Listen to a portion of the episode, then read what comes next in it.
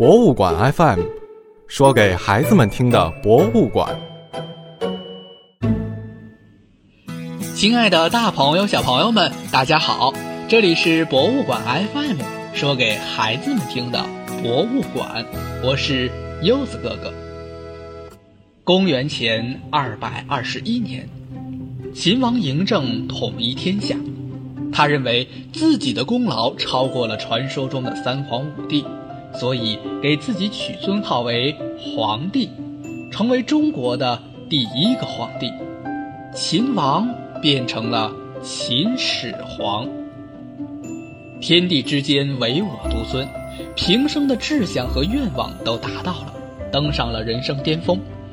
但是，只有一样东西是他没法控制的。而且对他享受唯我独尊地位有着至关重要的，那就是寿命。在一统天下之后，追求长生不老就成了秦始皇全新的人生追求。终于，在他当皇帝的三年后，公元前二百一十九年，他仿佛获得了希望。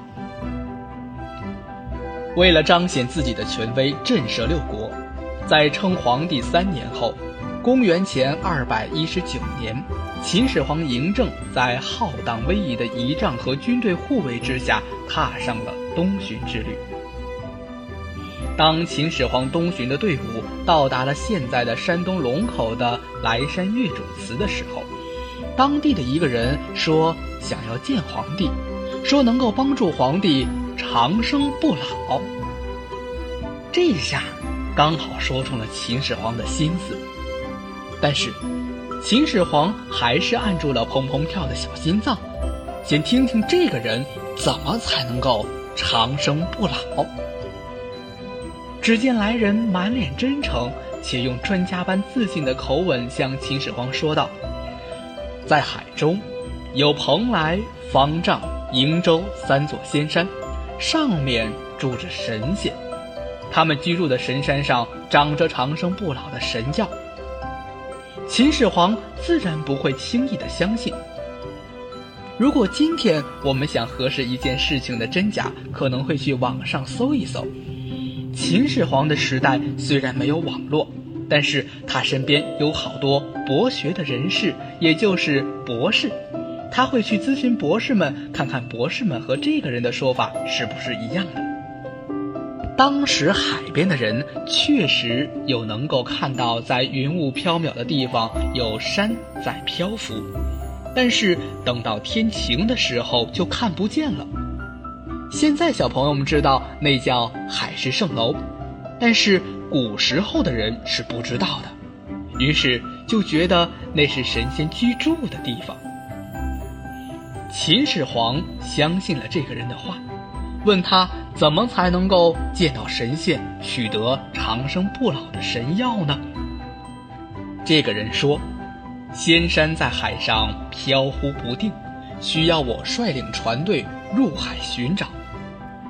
为了显示皇帝陛下的虔诚，必须要您斋戒祭祀天地，并且派天真而纯洁的。”童男童女和我一起前去。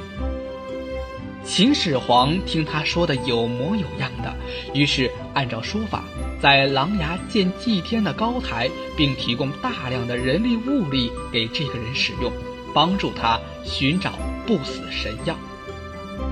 这个向秦始皇讲述不死神药故事的人，就是徐福。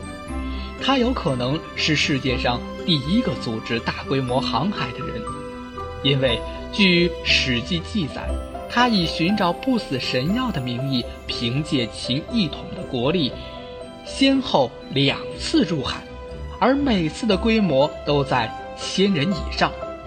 那徐福有没有找到不死神药呢？这个答案是肯定的，他没有找到。要是找到了，说不定我们现在还是秦朝人呢。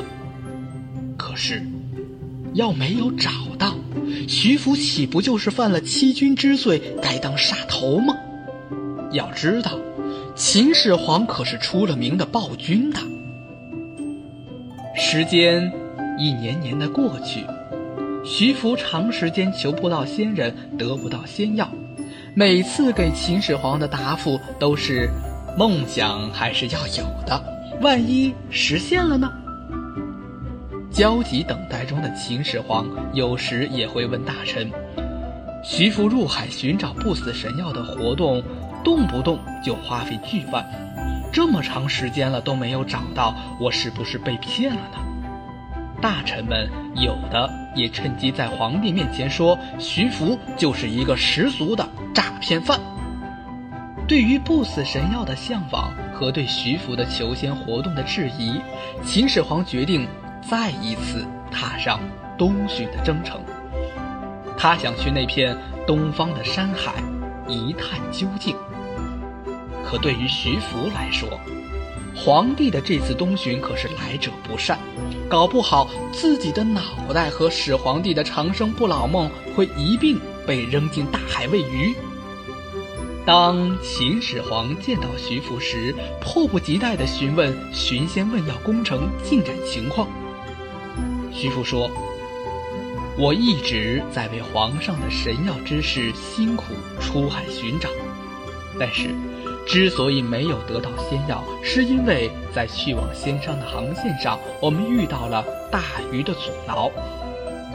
仙山，我们其实马上就能到达的，所以下一次出发的时候，希望皇上能够派一些射箭高手，携带我们大秦朝最先进的连弩一起，把这些拦路的大鱼射杀掉，就能够到达仙山了。秦始皇心想：“这么说，长生不老还是有希望的。”但徐福说的是真是假呢？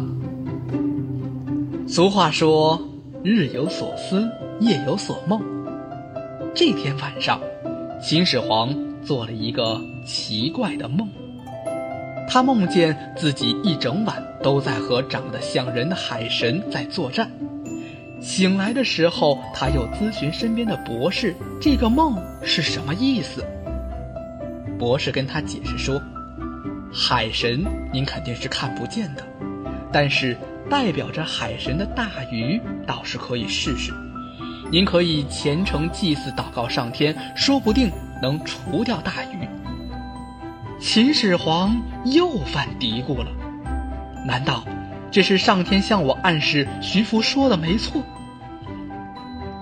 于是，按照徐福说的线路沿海一路北上，从琅琊台到荣成山，没有看到有大鱼。终于到了现在的烟台知夫岛，看到一条巨大的鱼。秦始皇兴奋不已，有大鱼就说明徐福说的不假，不死药就存在，我就能长生不老。兴奋的秦始皇亲自举起连弩，射杀大鱼。化险为夷之后，徐福趁机跟秦始皇说：“我曾经在海上见过大神，神仙跟我说，你们秦王送来的礼物太少了，只能让你看看神草长什么样子，不能让你带走。在我的一再请求之下。”海神才告诉我，下次再来带上三千童男女，再配上粮食和为童男童女服务的各种工匠就可以了。秦始皇听了之后非常高兴，只要是能获得长生不老的仙药，这些都不是问题。于是乎，在秦始皇放心的往西返回咸阳的时候，徐福率领着庞大的船队。东渡去了。